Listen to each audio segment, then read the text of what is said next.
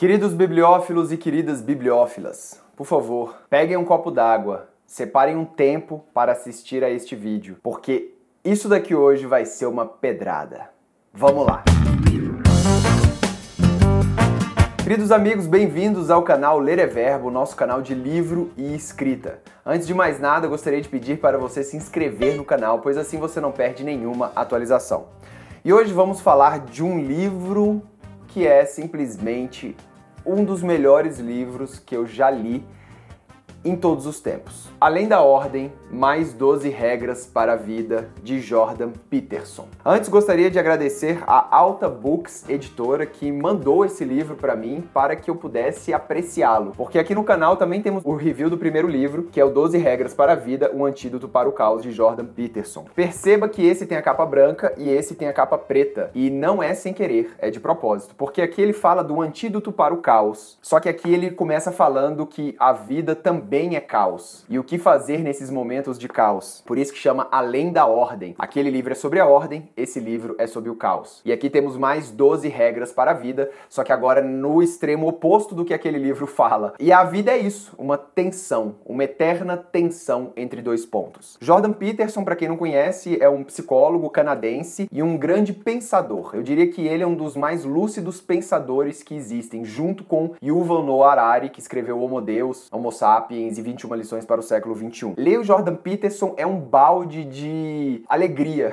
porque é um cara muito equilibrado, é um cara que traz uma visão é, muito lúcida nesse momento conturbado que a gente vive do planeta. É, Jordan Peterson ficou famoso porque ele come, começou a colocar uns vídeos no YouTube. É, o pessoal da direita conservador é, apontou o dedo e falou: esse cara é um dos nossos, esse cara é um conservador. O pessoal da esquerda ficou muito puto com esse cara, falando que o Jordan Peterson era o pai, era o porta-voz dessa nova direita radical, mas ele não é nenhuma coisa nem outra, ele é apenas um cara ponderado. E aí ele ficou muito famoso e ele teve um problema pessoal muito grave. Ele não precisava falar desse problema, mas o, o prefácio do livro fala sobre esse problema, porque ele fala, cara, eu virei uma figura pública, então antes que vocês fiquem sabendo sobre mim é, por meio de outras pessoas, é melhor eu me explicar o que, que aconteceu. É, eu, eu fiquei sabendo também por outras pessoas, um amigo meu falou assim, você viu que o Jordan Peterson foi internado por causa de drogas? Aí eu até levei um susto. Eu falei assim, cara, não, não tô nem sabendo, mas pô, que coisa, né? E aí ele explica o que, que aconteceu. Ele realmente foi internado por causa de drogas, mas a droga que ele tomava era um remédio que o, um psicólogo amigo dele, que ele também consultava, receitava, que é um. Ah, ele tem um nome aqui, cara, mobitúlico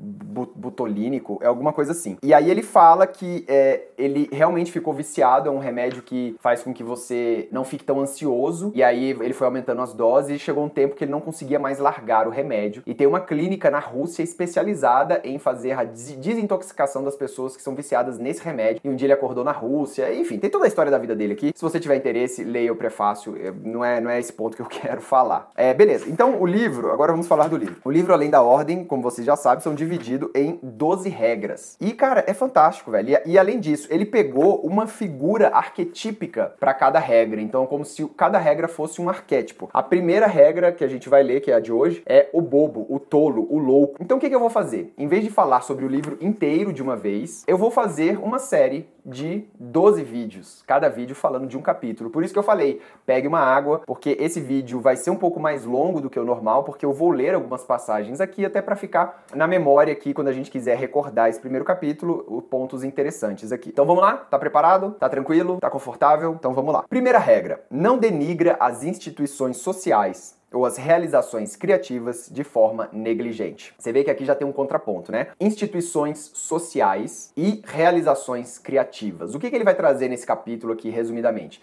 Ele vai trazer que existe uma força entre o que já está estabelecido e o que devemos seguir que são as regras, as instituições sociais, as leis, o que já está estabelecido como convivência dentro da nossa sociedade, como certo, e as realizações criativas, aquilo que vai além dessas regras, que vai para fora, que abre um pouco mais espaço, que começa a enxergar a própria sociedade de forma diferente. Então você não pode denegrir nenhuma de, dessas duas, nem as realizações criativas, nem as instituições sociais de forma negligente. Essa é uma palavra muito importante aqui. Tá, antes de explicar mais isso aqui, ele vai falando, e aí o que, que é genial do Jordan Peterson? Por que, que o cara é um pensador? Porque ele vai fazendo umas conexões, cara, que são incríveis incríveis até chegar à conclusão. E você lê essa conclusão e você fala, cara, você tem toda a razão, ainda bem que tem uma voz lúcida falando isso. O que, que eu vou fazer? Eu vou ler o que está sublinhado aqui e a gente vai comentando. Nós dependemos de outras pessoas e dependemos das regras sociais que essas pessoas estão inseridas. Então as pessoas dependem de comunicação constante com as outras para manter a mente organizada. Precisamos pensar para compreender, mas esse processo é feito principalmente ao falar. Então, é, se a gente fica isolado em nossos pensamentos, a gente não consegue organizar tão bem as nossas ideias como se a gente falasse para outras pessoas. Por isso que esses vídeos aqui são muito bons para mim, porque eu organizo as ideias que eu leio aqui no livro. Precisamos falar sobre a natureza do presente e nossos planos para o futuro, para que saibamos onde estamos, para onde estamos indo e por quê. Então é importante a gente falar sobre a nossa vida, sobre o que a gente pensa no futuro, porque também ao nos escutar a gente começa a ver se aquilo faz sentido ou não. Precisamos falar tanto para lembrar quanto para esquecer. As pessoas existem em um contexto social e não como mentes puramente individuais. Então você viu assim, ó, que ele começa falando de solidão e confusão. Então, o que, que ele co começa a concluir aqui? Cara, é impossível ser feliz sozinho, já dizia a música. Não dá pra gente viver sozinho, nós vivemos em uma sociedade, certo? Ok. A sanidade como uma, uma instituição social. Então, a instituição social que deixa as pessoas unidas também as faz ficarem sanas, não ficarem loucas, sozinhas com as ideias próprias, né? As pessoas permanecem mentalmente saudáveis não apenas por causa da integridade de suas próprias mentes, mas porque sempre estão sendo lembradas de como pensar, agir e falar pelas outras pessoas ao seu redor. Sem a intermediação do mundo social, seria impossível organizar nossas mentes e ficaríamos simplesmente sobrecarregados com o mundo. Então tá, então, cara, é, é importante termos a sociedade, ok? Senão a gente ia ficar sobrecarregado com o mundo e ia ficar todo mundo muito doido. Competimos por atenção pessoal, social e economicamente. Nada tem mais valor do que isso. Então nós competimos por atenção. Nós queremos ter um carro para todo mundo olhar pra gente, um carro top, nós queremos ter uma roupa bonita por atenção. Se você não se comunica sobre algo que interessa a outras pessoas, o valor de sua comunicação, até mesmo o valor de sua presença, tende a ser nulo. Então, se você está falando de algo que não interessa a ninguém, o valor da sua presença tende a ser nulo. Então, ou você procura pessoas que gostam do que você está falando, ou você se adequa à sua à fala, àquele ambiente que você está falando. Então, o simples fato de nomear algo, e claro, concordamos em relação ao nome, é uma parte importante do processo pelo qual o mundo infinitamente complexo dos fenômenos e dos fatos é reduzido ao mundo funcional do valor. E é a interação contínua com as instituições sociais que torna essa redução, essa especificação possível. Então, as palavras têm significado não só em si, mas tem um significado social. A interação contínua com as instituições sociais. O que, que são instituições sociais? São regras sociais. O casamento é uma instituição social, a igreja, a escola, trânsito. Então, tudo que você interage com pessoas e tem palavras que são estabelecidas em comum, eu concordo e você concorda que o sinal verde é para avançar, então isso é uma instituição social. Então isso faz com que seja possível uma interação contínua, um jogo. Isso significa que as soluções que aplicamos aos nossos problemas biológicos fundamentais devem ser também socialmente aceitáveis e implementáveis. Então, nós como sociedade temos problemas a serem resolvidos. Fome, para onde que vai o nosso lixo, água. Então, são problemas sociais fundamentais e eles têm que ser resolvidos. Então, ele começa a falar assim, cara, então as instituições, elas têm um valor maior do que a gente imagina. Então, o trânsito tem um valor maior do que a gente imagina, né? A rede de água tem um valor maior, ou seja, é um valor fundamental para garantir a vida de todos. Essas restrições universais, manifestadas pela biologia e impostas pela sociedade, reduzem a complexidade do mundo a algo semelhante a um domínio de valor universalmente compreensível. Isso é de excepcional importância, pois existem inúmeros problemas e, hipoteticamente, ilimitadas soluções potenciais, mas há apenas um número relativamente limitado de soluções que funcionam de forma simultânea nas esferas práticas, psicológica e social. É a realidade dessa ética natural que torna a crítica irrefletida acerca das instituições sociais tanto errada quanto perigosa, pois elas evoluíram com o objetivo de resolver problemas que precisam de solução para que a vida possa ter continuidade. Então, por que, que você não pode, de forma negligente, falar contra uma instituição? Você não gosta da escola. Então você fala, cara, vamos queimar todas as escolas, abaixo as escolas. Mas as escolas é uma instituição social que vem sendo pensada há muito tempo para resolver um, um problema social. Então, se você não entende o problema, não entende o porquê daquela instituição e não tem algo algo melhor a propor prática, psicológica e socialmente, você está sendo negligente ao falar que quer queimar todas as escolas. É isso que ele diz. A estrutura de comunicação verbal que nos ajuda a delimitar o mundo é uma consequência do panorama de valor construído socialmente, mas também limitado pela necessidade crua da própria realidade. Então, nós temos ideais humanos, cara, seria muito bom termos uma escola assim, assim, assim, beleza, mas existe a realidade, né? Como que vamos fazer isso? Como que se aplica isso à realidade? Então, é muito legal você apontar o dedo para uma instituição e falar que poderia existir mentalmente outra, por exemplo, ah, o capitalismo é ruim, esse negócio de trocar dinheiro é ruim. Poderíamos nos ajudar e, e, sermos assim mais fraternos? Tá, poderíamos, mas e a realidade crua disso? Funciona ou não funciona? Em consequência, algumas pessoas serão melhores e outras piores na resolução do problema em questão. Essa variação de capacidade necessariamente gera a estrutura hierárquica, baseada de modo ideal na competência legítima em relação ao objetivo. Então a gente está lá na tribo e a gente precisa caçar. Eu sou um excelente caçador, cara. Eu pego arco e, puf, acerto tudo. Tem um brother meu ali que ele não é tão bom caçador, mas ele adora ser caçador, mas ele não é tão bom. Mas ele é muito bom em fazer vasos de cerâmica, e eu não sou tão bom. Cara, então, hierarquicamente falando, para resolvermos os problemas sociais, eu sou o chefe caçador e ele é o chefe ceramista. Normal. As pessoas têm que resolver problemas sociais e para isso a gente precisa estabelecer uma hierarquia, porque quem faz aquilo mais bem feito, de forma mais eficiente para o todo, é o cara que tem que comandar a parada, né? Pra, pra gente ser ágil, pra gente conseguir resolver os problemas. Quando a criança amadurece a ponto de a hierarquia interna das funções emocionais e motivacionais poder ser incorporada, mesmo que temporariamente em uma estrutura fornecida por um objetivo abstrato consciente e comunicável, tipo vamos brincar de casinha, ela está pronta para brincar com as outras e fazê-lo ao longo do tempo de um modo cada vez mais complexo e sofisticado.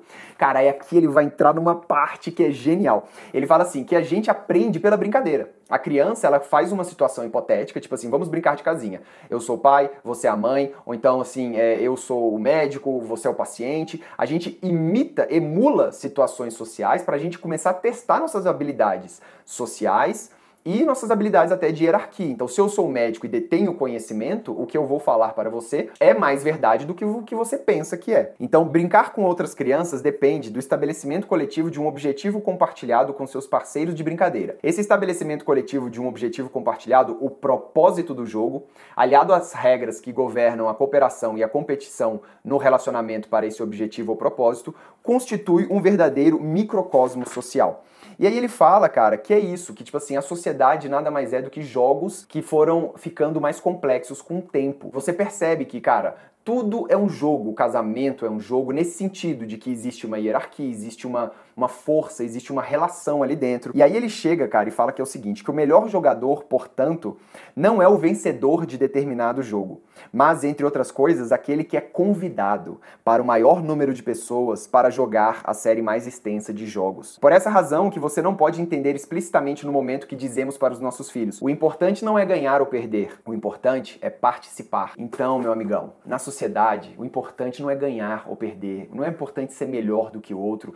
Se eu te mostro algo que você faz também, por exemplo, se eu te mostro uma música e você é músico, cara, não é importante você ser melhor do que aquela música, não é importante você ser pior. O importante é você ser, ser chamado para participar do jogo. E se você quer ganhar todas as vezes, você tá fora do jogo, velho. Sacou? Então, assim, ele tem um, uma parte aqui que é um adendo que ele fala assim: até os ratos entendem isso que Jaak Panksepp, um dos fundadores do subcampo psicológico chamado neurociência afetiva, ele fez um, um, um teste. Ele pegava ratos para brigar. E aí tinha um rato lá, fortão, que batia em todo mundo. Se ele batesse em todo mundo o tempo todo, ele não era mais chamado para brincar com os outros ratos, ele ficava sozinho. Em alguns momentos, ele tinha que fingir que ele perdia para ele ser chamado para jogar. Porque o importante não é ganhar ou perder, o importante é ser chamado para jogar, meu amigo. Entendeu? Entenda isso. É, beleza. Aí, é, deixa eu pular um pouco aqui, porque aí ele vai falando, vai falando, vai falando.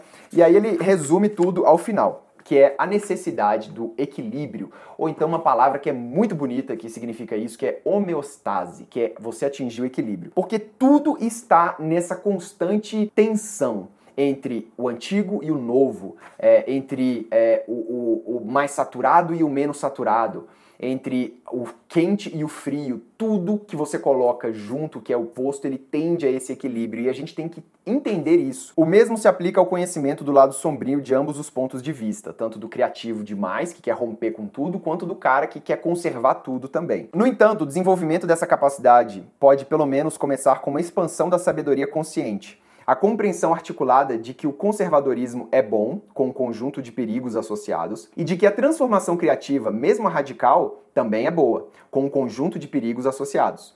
Descobrir isso em termos profundos, apreciar a necessidade de ambos os pontos de vista, significa pelo menos a possibilidade de valorizar o que as pessoas verdadeiramente diversas têm a oferecer e de ser capaz de reconhecer quando o equilíbrio pendeu demais para um lado. E como fazer isso? É, em primeiro lugar, podemos compreender de maneira consciente que esses dois modos de ser são totalmente interdependentes.